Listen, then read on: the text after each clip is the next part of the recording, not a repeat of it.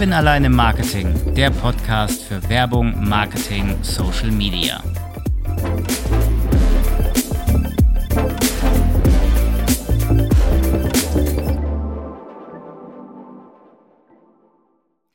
Im Marketing kommt es ja auch immer darauf an, dass die beworbenen Produkte und oder Dienstleistungen auch an den Mann gebracht werden, also sprich verkauft werden. Da kommt es natürlich auch darauf an, wie platziere ich das Ganze, wo platziere ich das Ganze, wann platziere ich das Ganze und wie erreiche ich überhaupt die Zielgruppe. Das Ganze kann man auch mittels Psychologie angehen, und zwar mit der Verkaufspsychologie. Und jetzt machen wir den harten Schwenk Verkaufspsychologie und die User Experience. Also wie verhält sich das Ganze, wie gehen wir das Ganze an und wie verbindet man die Verkaufspsychologie mit der User Experience, weil nur so funktioniert es dann am Ende. Dazu habe ich mir einen Experten ins virtuelle Studio geholt. Marc Schweikart ist heute bei mir zu Gast. Marc, grüß dich. Schön, dass du den Weg gefunden hast und stell dich gern einmal vor. Sehr gerne. Ähm Hallo, auch erstmal von meiner Seite. Ähm, ich bin Marc Schweikart. Ähm, kürzlich habe ich mal nachgerechnet, bin tatsächlich äh, schon seit circa 16 Jahren im E-Commerce-Bereich unterwegs. Damals hat es noch relativ einfach oder sage ich mal aus Spaß angefangen, so einen alten Krempel von meinen Eltern zu verkaufen auf eBay. Ähm, wurde aber dann doch relativ schnell professionell, weil ich festgestellt habe, dass die Art und Weise, wie man Produkte präsentiert, ähm, also mit Bilder, Farben, Texte etc., wenn man die entsprechend auf die Zielgruppe ausrichtet, halt tatsächlich die Verkäufe gut steigern kann. Und ähm, genau, dann habe ich Restposten aufgekauft ähm, und die dann wiederum weiterverkauft bei eBay und so weiter. So hat sich das verselbstständigt im Grunde. Genau, und ähm, dann Bachelor-Master-Studium war in dem Bereich, war dann insgesamt sieben Jahre in einer großen Digitalagentur und bin jetzt seit zweieinhalb Jahren äh, wieder selbstständig und habe mich da auf die Optimierung von Online-Shops fokussiert mit Hilfe von User Experience und Verkaufspsychologie. Genau, und ähm, in den letzten Jahren durfte ich auch schon die unterschiedlichsten Online-Shops ähm, begleiten. Ja, da waren im Grunde Online-Shops, die Produkte verkaufen, die relativ äh, simpel sind, eher so Mitnahmeprodukte waren, ähm, bis App Stores, ja, wo man für eine gewisse Anwendung weitere Apps hinzufügen kann, bis hin zu äh, B2B-Shops, äh, wo dann die Unternehmen tatsächlich äh, große Maschinen im sechsstelligen Bereich sich selbst zusammen konfigurieren können. Ähm, genau, da kann man natürlich am Ende jetzt nicht äh, in den Warenkorb legen und, und direkt kaufen, ähm, aber da werden im Grunde die Leute und die Unternehmen schon direkt überzeugt vom Kauf und werden gegebenenfalls schon Preise angezeigt ähm, und dann geht es halt weiter zum Berater. Genau, und dann noch ein letzter Punkt. Seit Anfang 2019 bin ich noch Dozent an der Hochschule in Furtwangen ähm, für zwei Vorlesungen, Web Analytics und User Research. Steile Karriere, würde ich mal so behaupten. Jetzt hatte ich schon mal eine Folge mit David Odenthal, liebe Grüße an der Stelle. Da ging es um die Conversion-Optimierung, auch so ein bisschen um die Psychologie, aber dann eher auf Landingpage-bezogener Ebene. Wo stecke ich den Call-to-Action-Button hin? Welche Farbe nehme ich? Welche Farbe sollte ich lassen? Was für eine Zielgruppe sollte ich ansprechen? Wie sollte der Text sein? Wie sollte das Bildmaterial sein? Und so weiter und so fort. Da haben wir dann eher wirklich so das Conversion-Optimierte gemacht. Jetzt heben wir das Ganze mal auf die E-Commerce-Strecke und gucken, wie könnte denn da die Verkaufspsychologie im Zusammenhang mit der User Experience stehen. Die User Experience ist ja, ähm, ja, wie soll ich das ausdrücken? Das, was der Nutzer sieht oder was er dann erwartet zu sehen, sodass er einfacher und leichter den Kauf tätigt, den Call-to-Action-Button klickt, die Dienstleistung in Anspruch nimmt, ähm, wirklich das, das, das, das, das Gefühl, da etwas äh, zu klicken und etwas Gutes dabei zu tun. Korrigiere mich gerne, mag jederzeit, wenn ich, wenn ich da falsch liege, aber so nehme ich halt User Experience wahr. Das muss halt wirklich einfach sein. Man geht dann meistens nach dem KISS-Prinzip, also keep it short and simple, verkompliziere das Ganze nicht, sondern gib dem Kunden ein positives und ein einfaches äh, Einkaufs- oder Verkaufserlebnis. Das ist auch psychologisch dann etwas, wo man sagt, ja, das, das, das muss man berücksichtigen. Die Psychologie bei uns Menschen ist ja dann auch wirklich so, dass man ähm, mit einem psychologisch guten Gefühl an die Sache rangehen muss und auch dann sagen muss, ähm, der Kunde tickt halt nun mal nach einfachen Prinzipien. Die Aufmerksamkeitsspanne ist, ich glaube, im Schnitt mittlerweile sieben Sekunden. Das muss halt wirklich zack, zack gehen und es muss auch wirklich einfach und bequem sein. Ist das so, wie ich das eben gesagt habe, oder wie erlebst du das Ganze? Genau, das hast du schon super beschrieben. Ähm, das übergeordnete Ziel von der User Experience ist es, äh, den Nutzern ein positives Erlebnis zu schaffen, dass sie sich wohlfühlen, dass sie zufrieden sind, dass sie glücklich sind.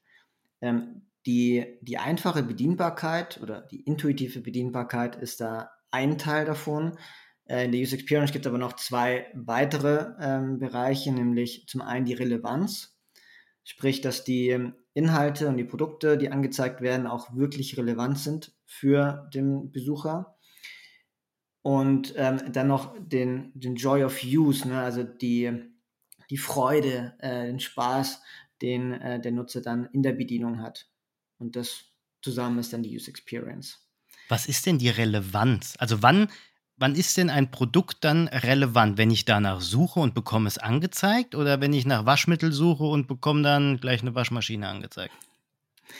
Genau, also ähm, ich habe zum Beispiel einen Kunden, der äh, verkauft ähm, Nahrungsergänzungsmittel und Tees für Frauen von der Kinderwunsch bis zur ähm, Stillzeitphase. Das sind vier Phasen insgesamt.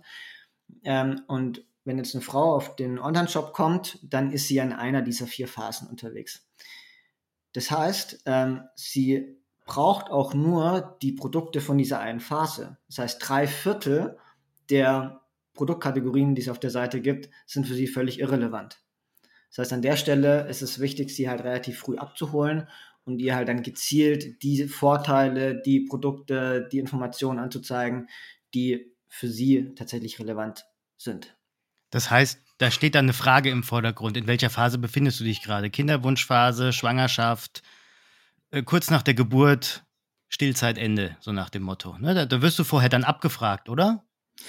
Genau, also in dem Fall haben wir es jetzt mit vier Teasern gelöst. Also ähm, direkt, also man hat auf der Startseite dann erstmal einen Einstieg, damit man halt weiß, um was es geht. Und darunter sind dann direkt vier Teaser mit den vier Phasen. Ähm, und wenn da im Grunde die äh, Besucherin draufklickt, dann wird sie direkt entsprechend in die, in die Schiene weitergeleitet. Also quasi dann so ähnlich wie eine Frage, nur jetzt halt wirklich dann, wie du gesagt hast, vier Teaser äh, und dann ähm, klickt sie sich halt dementsprechend dann die Kategorie an, wo sie sich befindet und dann kriegt sie auch die passenden Produkte angezeigt. Genau. Okay. Ähm, gehen wir mal zurück zur Verkaufspsychologie. Hast du da in den letzten Jahren, ich nehme jetzt einfach mal die 2000er, von Anfang 2000 bis, bis jetzt, 2022, wir klammern jetzt mal Corona äh, aus, äh, hast du da Veränderungen festgestellt in der Verkaufspsychologie? Weg von Kauf du Sau hin zu, ich will erst mal äh, Wissen und äh, äh, Knowledge mir da aneignen, bevor ich überhaupt einen Kauf tätige? Auf jeden Fall. Also, also grundsätzlich kann man sagen, das Thema Verkaufspsychologie äh, wurde auch immer präsenter. Das war äh, ja in den letzten, äh, vor, sagen wir vor zehn Jahren oder so noch nicht so präsent. Ähm, aber auch die Nutzer, die kriegen ja immer mehr Angebote, ähm, die haben immer mehr Auswahl, immer mehr äh, Online-Shops, wo sie sich ähm, informieren können, wo sie Produkte vergleichen können. Und ähm, klar, da wird es auch immer schwieriger, ähm, sich als Online-Shop da durchzusetzen. Und dementsprechend ist es halt auch wichtig, ähm, auf die Nutzer einzugehen, ähm, auf, im, zu, zu, zu, untersuchen im Grunde und zu analysieren, ähm, was denn so die Wünsche, die Bedürfnisse der Nutzer sind und ähm, dann halt gezielt darauf einzugehen. Also es war halt wirklich früher so, ne? Die, die war wirklich Kauf du Sau, das alte KDS-Prinzip. Ähm, und, und mittlerweile willst du halt wirklich Knowledge haben, du willst Vertrauen aufbauen. Also es ist all about trust, ja, so nach dem Motto. Und wenn du dann deinen Kunden, deine Zielgruppe abholst, wirklich mit Content, Bild, Podcast, Ton, Video, was auch immer, dann wird Vertrauen aufgebaut und dann wird auch eher zum Kaufen geklickt. Das ist jetzt wirklich dann rein die Psychologie. Genau, da möchte ich auch noch mal kurz was äh, dazu ergänzen. Ähm, also die Definition von, von User Experience ist im Grunde, dass man eben auf die Wünsche, Bedürfnisse und Ziele der, der Nutzer eingeht. Ja, der User hat man ja schon im Namen. Äh, in der Verkaufspsychologie ähm, da, hat man, da betrachtet man zwar im Grunde das Gleiche, aber aus einer anderen Perspektive. Ja, da hat man den Begriff Verkauf im Namen. Das heißt, äh, da geht es im Grunde eher darum, ähm, die Nutzer auch zu Kunden zu machen. Dass sie halt am besten nicht nur ein Produkt kaufen, sondern halt das Set oder auch irgendwie eine größere Auswahl an Produkten. Du meinst das Amazon-Prinzip, Kunden, die A gekauft haben, kaufen auch B und kaufen auch lieber A, B und C, kostet Preis XY. Genau, zum Beispiel, ja. Oder äh, auch wenn man, wenn man jetzt ein Bahnticket kauft oder ein, oder ein Flugticket kauft, ähm, dann verdienen natürlich die Unternehmen schon daran, dass sie das Ticket verkaufen, aber sie verdienen ja auch daran, dass sie äh, halt auch ihre Versicherung verkaufen, dass äh, man vielleicht noch den Mietwagen nimmt und das Hotel noch bucht oder bei der Bahn vielleicht noch die Bahnkarte dazu nimmt. Das sind so die, die Dinge, die äh, natürlich am Ende dann nochmal den Umsatz maximieren. Und äh, deswegen ist mir halt wichtig, eben diese Win-Win-Situation zu schaffen, dass die Nutzer glücklich sind, weil das boostet äh, die, äh, die Conversion Rate, aber halt auch die Ziele von einem Unternehmen äh, mit berücksichtigt. Ich gebe dir jetzt mal ein gutes und extremst aktuelles Beispiel zur User Experience. Zumindest empfinde ich das jetzt als User Experience Beispiel.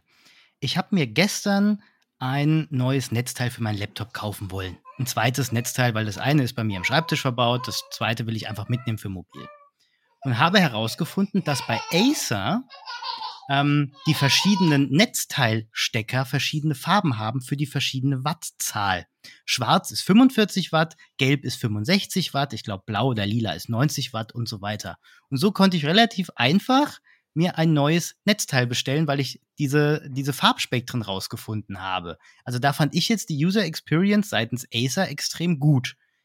Ist das jetzt so ein Beispiel oder sagst du, nee, das ist eigentlich Verkaufspsychologie? nee, das ist im Grunde schon User Experience, ähm, direkt am Produkt natürlich. Ja. Wir können natürlich nochmal unterscheiden zwischen der User Experience, äh, die der Nutzer direkt mit dem Produkt an sich hat und halt die User Experience, die der Nutzer mit dem Online-Shop hat. Ne?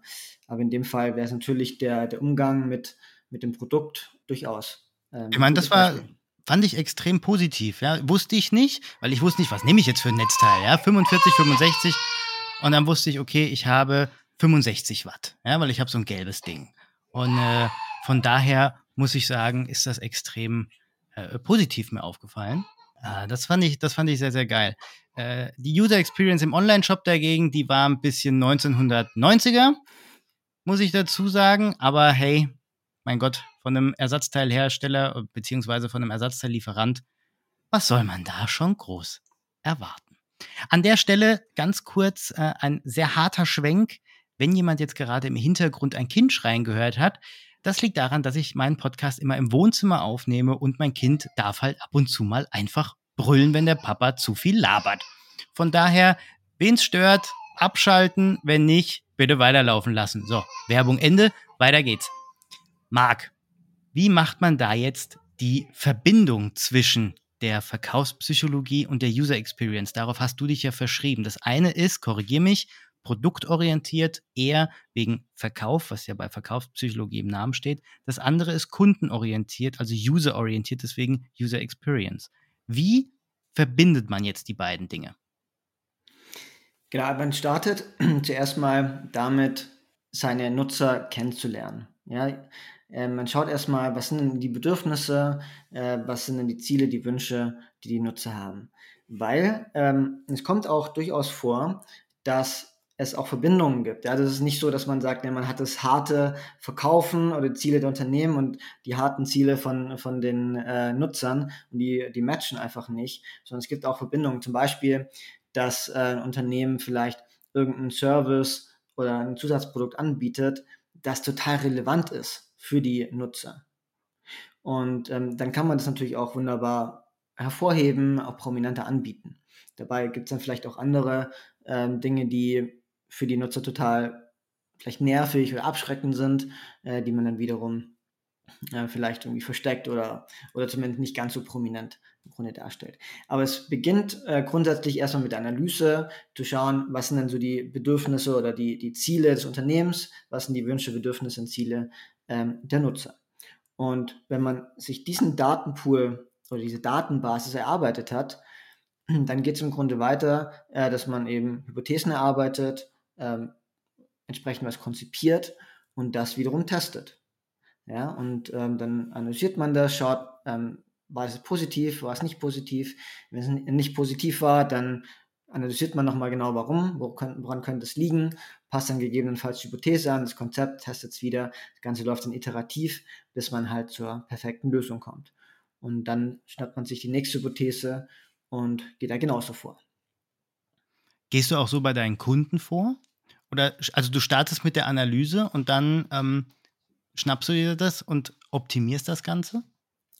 Immer, genau. Also ähm, ich finde es tatsächlich gefährlich, wenn man ähm, nicht versteht, was denn so die, die Ziele auf beiden Seiten sind. Ja, wenn man einfach mal sagt, ja, jetzt, ja, äh, weiß nicht, Amazon äh, hat ein ganz cooles Feature, das setzen wir jetzt bei uns auch ein. Oder ich jetzt als Berater, wenn ich sage, der Konkurrent nutzt das und das Feature, kommt, das bauen wir jetzt bei euch auch. Das finde ich halt sehr gefährlich. Ja, weil es einfach große Unterschiede gibt. Ähm, wer die Zielgruppe sind, äh, was sie für Bedürfnisse haben. Ähm, ich hatte mal, ähm, das war in meinen Anfängen äh, vor, weiß nicht wie vielen Jahren, äh, hatte ich mal einen Online-Shop betreut und habe dann Analyse gemacht, habe die genau verstanden, was die, die Bedürfnisse auf beiden Seiten sind. Ähm, auch optimiert, hat alles gut geklappt. Und dann habe ich einen äh, zweiten Kunden gekriegt, der im gleichen oder im Grunde die gleichen Produkte verkauft. dann dachte ich, ja, Chatbot, da kann ich ja im Grunde die gleichen Analysen alles nochmal verwenden. Ähm, genau, es hat aber nicht funktioniert. Und ähm, der Grund war, dass die im Grunde die gleichen Produkte verkauft haben, aber die einfach anders angesiedelt waren, die Online-Shops. Die einen waren eher so auf günstig und schnell äh, orientiert und die anderen halt auf Premium-Produkt. Ja, und das hat einfach nicht funktioniert. Das heißt, man muss wirklich ähm, schauen, wie sind die, wie sind die ja, Shops im Grunde optimiert, äh, orientiert, äh, wie sind die ausgerichtet und äh, was halt die Zielgruppe im Grunde für Bedürfnisse hat. Deswegen, das ist die Basis. Ansonsten äh, wird da halt echt viel Geld verschwendet, wenn man äh, auf gut Glück, sage ich mal, äh, optimiert. Da hast du gerade was Interessantes gesagt. Du hast gesagt, die beiden Online-Shops hatten quasi die gleichen Produkte. Der eine war Premium, der andere war eher so im Billigpreissegment.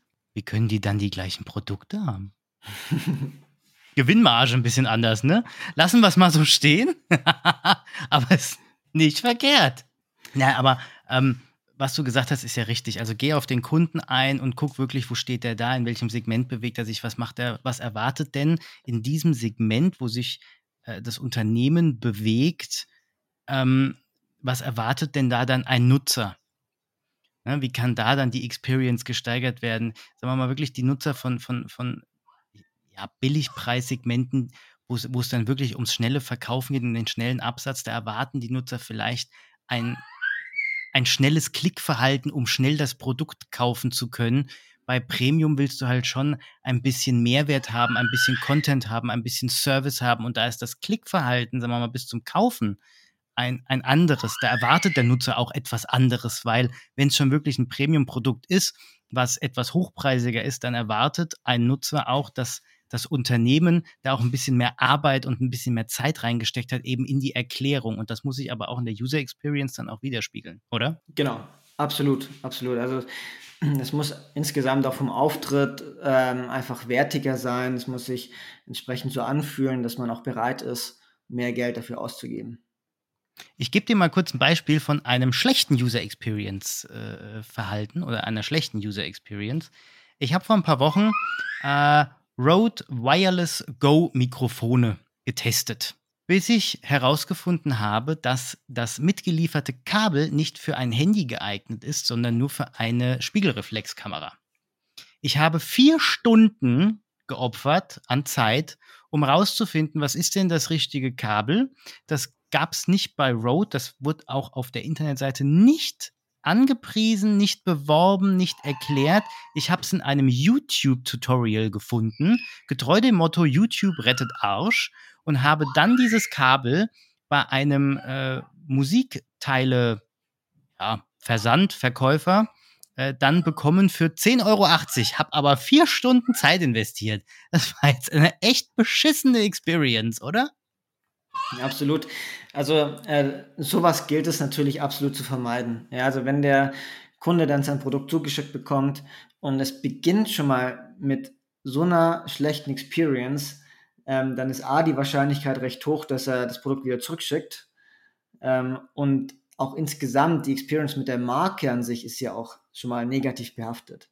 Deswegen gibt es ja auch Shops wie oder Hersteller wie, wie Apple und so weiter, die ja auch entsprechend, ähm, wenn sie die Produkte verschicken ähm, oder wenn man das Produkt öffnet, im Grunde schon mal so ein richtig gutes Gefühl bekommt. Ja, das, ähm, irgendwie Zettel vielleicht dabei oder, oder es fühlt sich hochwertig an und so weiter. Es sind vielleicht auch irgendwie kleine Helferlein dabei, wenn ich jetzt irgendwie einen Fernseher kaufe und dann habe ich den großen Karton, einen Fernseher im Styropor und muss dann irgendwie mit meinen Füßen den Karton festhalten, um den Fernseher rauszukriegen.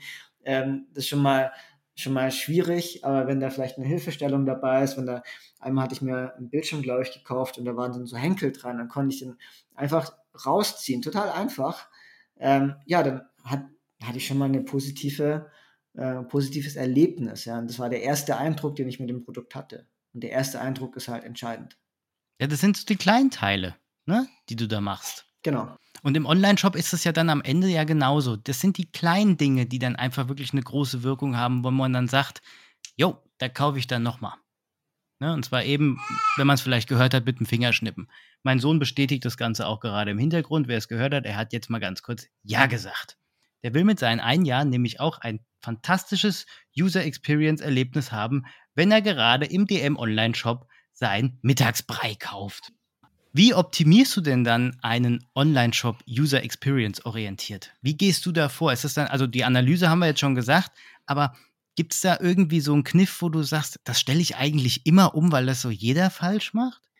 Ähm, gibt es schon Fälle, die, die sehr häufig falsch gemacht werden. Ähm, Gerade ähm, die Call to Actions, also ich sehe es oft äh, auf Produktdetailseiten, ähm, dass dieser Add to Card Button komplett untergeht dass, äh, dass da Farben verwendet werden, ähm, die einfach nicht herausstechen. Ja. Dann hat man vielleicht noch irgendwelche ähm, Elemente drumherum, drüber und drunter, die auch sehr viel Aufmerksamkeit ziehen.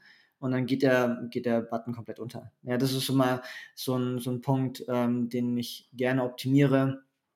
Ähm, oder halt Thema auch Vertrauenssteigerung. ja, das, ähm, gerade wenn man halt ein kleiner Shop ist oder noch nicht so bekannt ist, dann ähm, passiert es oft, dass die, dass die Leute auf den Shop kommen und sagen, ja, schaut ganz schön aus, aber ähm, ich vertraue denen ja jetzt mein hart verdientes Geld an. Und ähm, da muss einfach das Vertrauen da sein. Muss nicht nur schön ausschauen, dann muss das Vertrauen da sein. Und das ist auch so ein übliches Thema, ähm, was ich äh, gerne dann optimiere, zumindest dann teste, ob das ankommt. Genau. Ansonsten kommt halt immer darauf an, bei den, bei den Testings, die ich dann durchführe, was da dann halt noch weiter, weiteres herauskommt. Aber das ist schon ein guter Punkt, den du gesagt hast, und zwar mit dem äh, Add to Card Button. Ähm, ich habe das gestern schon herausgefunden, als ich das Netzteil bestellt hatte, um wieder mal das Beispiel aufzugreifen. Ich habe zwar diesen Button gefunden, aber dann musst du ja noch deine Kreditkartendaten eingeben und du musst noch eingeben, welche Adresse und so weiter und so weiter. Und welchen Knopf ich dann nicht gefunden habe, war der Schlussknopf. Jetzt kostenpflichtig bestellen. Ich habe fünf Minuten gesucht, ich habe ihn nicht gefunden, weil die Farbe von dem Button war einfach ähm, wie war die gleiche Farbe von der äh, Navigationsleiste, die scrollbar ist. Und als ich dann nach unten gescrollt habe, hat sich das dann quasi einmal verschwommen und deswegen habe ich den scheiß Button einfach nicht gefunden, bis ich ihn dann gefunden habe und habe dann schlussendlich bestellt. Ja? Also das Pro-Tipp, einfach mal eine andere Farbe für dieses jetzt kostenpflichtig bestellen Buttonchen äh, ausprobieren. Es wird schon helfen, hoffe ich. Genau, und äh, auch einen hohen Kontrast verwenden, also im Vergleich zu den anderen Farben, die man so im Shop verwendet, dass man tatsächlich auch visuell einfach gelenkt wird. Ne? Dass, ähm, wenn man auf die Seite kommt, dann direkt eben aufmerksam wird ähm, auf diesen Button und auch sofort klar und verständlich wird, was denn so der nächste Schritt ist, den ich gehen kann oder muss. Jetzt hast du ja schon öfters äh, das Testing angesprochen. Das ist ja eine Methode, die du dann machst. Du testest das Ganze. Ich gehe jetzt mal ganz stark davon aus, korrigiere mich, ähm, dass du das in einem AB oder ABC oder ABCD-Test machst und dann wirklich einmal das auf die Kunden loslässt und dann guckst, wie ist denn das Verhalten, oder? Genau, also AB-Test ist eine, eine Methode, die man äh, durchführen kann. Aber ähm, das ist tatsächlich auch so, so ein Punkt, ähm, den ich gerne auch ähm, eher erzähle, weil ähm, Conversion-Optimierung gerne halt auch immer mit, mit AB-Test irgendwie gleichgesetzt wird. Und ähm, es gibt halt so viele weitere äh, Methoden, die halt wirklich spannend sind. Und es kommt auch immer ein bisschen drauf an, ähm, wie die Situation ist. Wenn ich jetzt einen Shop komplett neu baue, also von null auf äh, baue, dann kann ich jetzt nicht mit AB-Testing starten. Oder wenn ich nur irgendwie zehn Nutzer am Tag habe, dann bringt mir AB-Testing auch nichts. Ähm, genau. Was äh, haben wir denn dann sonst noch so für Methoden, wenn du jetzt sagst, bei zehn Nutzern, was ich ja verstehen kann, da bringt dir ein AB-Test nichts, 5 zu 5, was willst du da machen? Aber was für Methoden haben wir noch? Genau, also neben den quantitativen Methoden, also sowas wie AB-Testing und Online-Umfrage zum Beispiel, die halt auf die, auf die Masse gehen, äh, gibt es halt auch die qualitativen Methoden. Das heißt, äh, man pickt sich äh, einzelne potenzielle Kunden heraus und spricht mit denen. Ja, das kann in Form von einem Interview sein, so wie man es aus dem Fernsehen oder Radio kennt. Da hat man keinen Testgegenstand, sondern man spricht äh, nur miteinander. Ähm, oder ist auch eine meiner Lieblingsmethoden, das ist UX-Testing. Das heißt, man lädt die Probanden äh, einzeln ein. Der Proband setzt sich von, von Bildschirm hin, der ähm, Testleiter setzt sich daneben und stellt ihm dann Aufgaben und Fragen. Also zum Beispiel, äh, stell dir vor, du möchtest gerne rote Socken kaufen. Wie gehst du vor? Und dann beobachtet man, wie der Proband vorgeht. Also nutzt er die Suche, gibt dort rote Socken ein, er sucht er eine Navigation danach äh, oder nutzt er eine der, der Einstiege äh, auf der Startseite. Also wie geht er vor? Sucht er vielleicht an der falschen Stelle äh, oder findet er den, den Weg direkt? Und man kann dann nochmal gezielt Nachfragen stellen. Zum Beispiel, wenn er auf der Pro Produktdetailseite ist, kann man halt fragen, äh, wie empfindest du die Seite? Und wenn er sagt, ja, es ähm, ist übersichtlich, dann können wir nochmal nachhaken, können fragen, ja, was bedeutet denn für dich übersichtlich? Ja, das ist ja eben der Vorteil bei diesen qualitativen Methoden, dass wir tatsächlich auf dieses Warum auch rauskommen. Also wir verstehen auch, warum die Leute sich so verhalten, wie sie sich verhalten. Das haben wir halt in den quantitativen Methoden in der Regel nicht. Da wissen wir halt, okay, die Variante funktioniert besser oder, oder halt nicht. Ähm, aber im Qualitativen finden wir das halt heraus. Und man kann auch beides miteinander kombinieren. Man kann auch sagen, man ähm, testet mal ähm, mit fünf, sechs Probanden, macht mal so ein, so ein UX-Testing und die Ergebnisse kann man dann quantifizieren, ähm, um einfach nochmal sicher zu gehen, dass das auch auf die breite Masse zutrifft.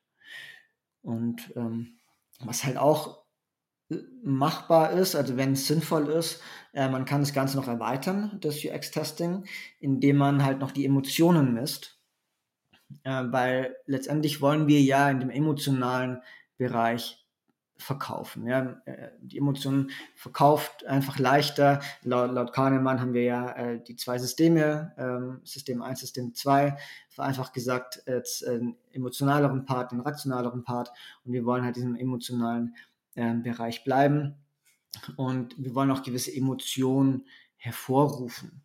Und das können wir einfach mit gewissen Methoden halt herausfinden, ob diese Emotion, die wir versuchen zu erreichen, auch tatsächlich ankommt. Also hast du dann auch schon wieder so die Kombination aus Verkaufspsychologie und User Experience am genau. Ende. Ja. ja. Machst du dann auch wirklich Eye-Tracking-Verfahren? Also misst du dann auch so äh, die Pupillenerweiterung und so weiter und so weiter? Das spielt ja dann darauf auch so ein bisschen mit ein, oder? Genau, es kommt jetzt auch wieder ein bisschen drauf an. Äh, es gibt unterschiedliche Setups äh, für so ein Emotionstracking. Ähm, man kann es relativ leicht und simpel machen, indem man ähm, mit, so einem, mit so einem Fragebogen, sag ich mal, arbeitet. Also man nimmt sich Wortpaare, ähm, sowas wie glücklich und traurig und dazwischen ist eine Skala zwischen 1 und 5 oder 1 und 6. Das ist immer so eine äh, philosophische Frage, was man bevorzugt. Ja gut, bei äh, der 5 hast du den Hang zur Mitte, bei der 6 hast du das Schulnotenprinzip, da gibt es ja auch noch die Gefahren, die man dann da jetzt auch noch, auch noch hat, ne? Genau, aber das macht im Grunde jeder anders oder ja. da gibt jeder ist irgendwie von was anderem überzeugt, von daher äh, nimmt man einfach das, was einem am liebsten ist und dann nimmt man verschiedene Wortpaare und lässt ähm, den Probanden dann vor dem Testing das ausfüllen. Dann hat man schon mal einen Referenzwert und weiß, wie so die Grundstimmung ist und kann dann an gewissen Punkten einfach immer wieder dann einen neuen Fragebogen hinlegen mit den gleichen Wortpaaren und kann so einfach schauen, ob diese Emotionen, die man eben versucht zu transportieren, noch tatsächlich ankommen. Kann man auch ähm, ein bisschen für was anderes äh, nutzen, um grundsätzlich mal zu schauen, ja, ob die Nutzer dann glücklich sind. Ja, wenn jetzt der, der Proband zum Beispiel komplett verärgert ist oder genervt ist am Anfang und am Ende total glücklich ist, dann ist es ein guter Job, äh, den der Shop gemacht hat. Ähm, aber wenn am Anfang total glücklich ist und am Ende verärgert, dann äh, sollte man vielleicht nochmal drüber gehen. Genau, deshalb ein relativ einfaches Setup mit den, mit den Wortpaaren, aber man kann das auch erweitern. Also man kann auch mit Eye-Tracking, wie du gesagt hast, ähm, und zusätzlich äh, mit so einem Armband arbeiten. Da wird dann der Hautleitwert und der Puls unter anderem noch mitgemessen und über Eye-Tracking halt die Pupillenöffnung und darüber kann man auch viel herausfinden, gerade zum Beispiel was Angst und Stress etc. angeht. Ähm, genau, das kann man auch beliebig erweitern. Ich finde es dann so ein bisschen übertrieben jetzt für unseren Case, aber es gibt auch so, ein, so eine Art Westen oder so, ein, so, eine Art Gürtel, wo dann äh, auch viel gemessen wird. Ähm, da gibt es mit Sicherheit wissenschaftliche Studien, für die das sinnvoll ist, aber das wäre jetzt dann für unseren Bereich schon wieder zu übertrieben. Das ist dann aber auch echt übertrieben, wenn du dann extra noch so einen Gürtel ankriegst und dann kriegst du dann noch die Brille aufgesetzt, dann kriegst du dann noch ein, ein Armband dazu, dann hast du ja einmal echt alles gemessen. Dann kannst du ja auch beim Arzt gleich dir einen Ganzkörperscan machen lassen. Mein lieber Scholli. Aber machst du denn auch so Verfahren? Also ich nenne es jetzt mal zusammenfassend Laborexperimente. Machst du sowas? Führst du sowas dann durch? Genau, also mit, mit, mit Eye-Tracking und, und Armband ja. Äh, Wenn es sinnvoll ist, ähm, auf jeden Fall. Genau, weil es ja auch total ähm, ja, wichtig ist, weil ähm, es ist halt so, zum einen, wie gesagt, wollen wir wissen, kommen die Emotionen tatsächlich auch an. Zum anderen ist es aber auch so, dass die, die Probanden auch gerne mal was sagen, aber was anderes fühlen. Und ähm, darüber finden wir halt dann auch tatsächlich heraus, was sie, was sie fühlen, ja. Und ähm, auch noch ein Punkt ist, wir beobachten ähm, während dem Testing durchaus die, die Probanden und schauen, okay, gibt es da irgendwelche Reaktionen, auf die wir dann wiederum eingehen können. Ähm, aber es gibt ja auch die, ähm, die Mikromimiken, nennt man das, ja, also so ähm, Emotionen, die im Bruchteil von einer Sekunde nur sichtbar sind. Und wenn man jetzt gezielt geschult ist, kann man das schon wahrnehmen. Nur als Testleiter konzentrierst du dich auf die Fragen, du konzentrierst dich darauf, äh, wo der Proband gerade ist, ähm, also an welcher Stelle auf der Webseite, äh, was er gerade macht und auch gleichzeitig aufs Gesicht. Aber da kann man halt nicht auch noch zusätzlich auf diese Mikromimiken äh, gehen. Dementsprechend unterstützen dann halt solche, solche Setups. Für jeden, der mehr über diese Mikromimiken lernen möchte, ich empfehle eine Fernsehserie an der Stelle. Lie to Me mit Tim Roth alias Dr. Cal Lightman. Drei Staffeln gibt's. Eine megamäßig geile Serie, die auch wirklich die Thematik dieser Mikromimiken aufnimmt und da als menschlicher Lügendetektor fungiert. Ist so ein bisschen jetzt adaptiert, aber fiel mir jetzt dazu gerade ein. Ich liebe diese Serie und kann sie eigentlich da jedem nur ans Herz legen, der mehr darüber erfahren möchte. Einfach nur mal jetzt so nebenbei. Kennst du die Serie? Äh, nee, habe ich noch nicht gesehen. Aber Guck sie dir an. Mal. Sehr gerne. Der nimmt auch wirklich in den ersten, äh, eigentlich in allen drei Staffeln, nimmt er auch ab und zu, wenn es so eine Mimik ist und es ist eine schauspielerische Meisterleistung, weil die mussten das ja wirklich so schauspielern. Ähm, er nimmt dann wirklich echte Bilder von, von, von halt echten Persönlichkeiten und lässt die so quasi in der Serie einfliegen. Ähm, sodass auch wirklich man den Bezug zur, Reali zur wirklichen Realität hat, dass das auch wirklich so ist, was in der Serie gesagt wird. Ist total geil. Also da ähm, kann ich wirklich jedem nur ans Herz legen. Guck's dir mal an, Marc, sag mir da mal Bescheid. Aber das ist echt, äh, fiel mir da gerade so ein. Ja, das mache ich gerne. Genau, also äh, in solchen ähm, Kontexten wird es tatsächlich auch gerne verwendet. Also wenn äh, Menschen verhört werden, ähm, da gibt es tatsächlich Analysten, die genau auf diese Mikromimiken auch gehen. Hast du da ein eigenes ja, Labor, ein eigenes Büro, wo du das machst? Nee, also ein eigenes Labor habe ich jetzt nicht ähm, aktuell. Ähm, aber es gibt äh, Anbieter, da kann man direkt ins Labor gehen und die äh, stellen auch das ganze Setup zur Verfügung. Okay, cool. Ah, das ist ja richtig geil. Also ich würde damit gern mal echt irgendwann dabei sein. Also äh, wenn ich mal in der Nähe bin, ich sag dir mal Bescheid, wenn es sich ergibt. komm rum. Klar, vielleicht wirst du ja mal Proband. Fände ich voll geil. Fände ich voll geil. Gibt es denn da, Abschlussfrage an der Stelle, gibt es denn irgendeinen Hack, wo du sagst, macht das und ihr werdet schon eine Veränderung in relativ kurzer Zeit sehen, wenn ihr gelinde ausgedrückt Verkaufspsychologie mit äh, UX verbindet und diesen Hack auf eurem Online-Shop ausführt, dann seht ihr in relativ kurzer Zeit schon eine Steigerung. Gibt es da irgendeinen Hack, den du empfiehlst, wo man sagen kann, mach das mal, probiert's mal aus? Ähm, also jetzt aus Kombination aus beidem ähm, ist jetzt, also ich meine, alles, was natürlich Cross- und Upsell angeht, ähm, ist natürlich ein, ein gutes Beispiel. Ähm, aber da gibt es jetzt keinen allgemeingültigen Tipp, äh, der für alle zutrifft. Aber grundsätzlich kann ich halt sagen, ähm, holt euch Probanden, äh, potenzielle Kunden, am besten welche, die äh, den Shop noch nicht kennen. Ja, da gibt es sonst auch Plattformen, über die man ähm, mal sich fünf, sechs Leute ähm, organisieren kann. Und ähm, dann geht mit denen durch und testet gerade sowas mit, mit äh, Up- und Cross-Selling und schaut mal, äh, welche Variante da gut ankommt oder welche Bedürfnisse sie da haben. Und da findet man schon relativ schnell äh, raus, was man hier besser machen kann. Da hilft dann am Ende auch Social Media. Ne? Da kannst du ja dann so eine Ad erstellen, Instagram-Ad, TikTok-Ad und so weiter. So nach dem Motto, habt ihr Bock, einen Shop zu testen, meldet euch da mal an. Ne? Dann, so kriegt man ja dann auch die Leute. Genau, das wäre eine Möglichkeit. Äh, es gibt aber auch, ähm, jetzt mache ich mal Werbung für Testing Time. Ähm, das ist eine Plattform, da kann man tatsächlich eintragen, wie viele Probanden man haben möchte, ob man es online oder offline durchführen will und so weiter.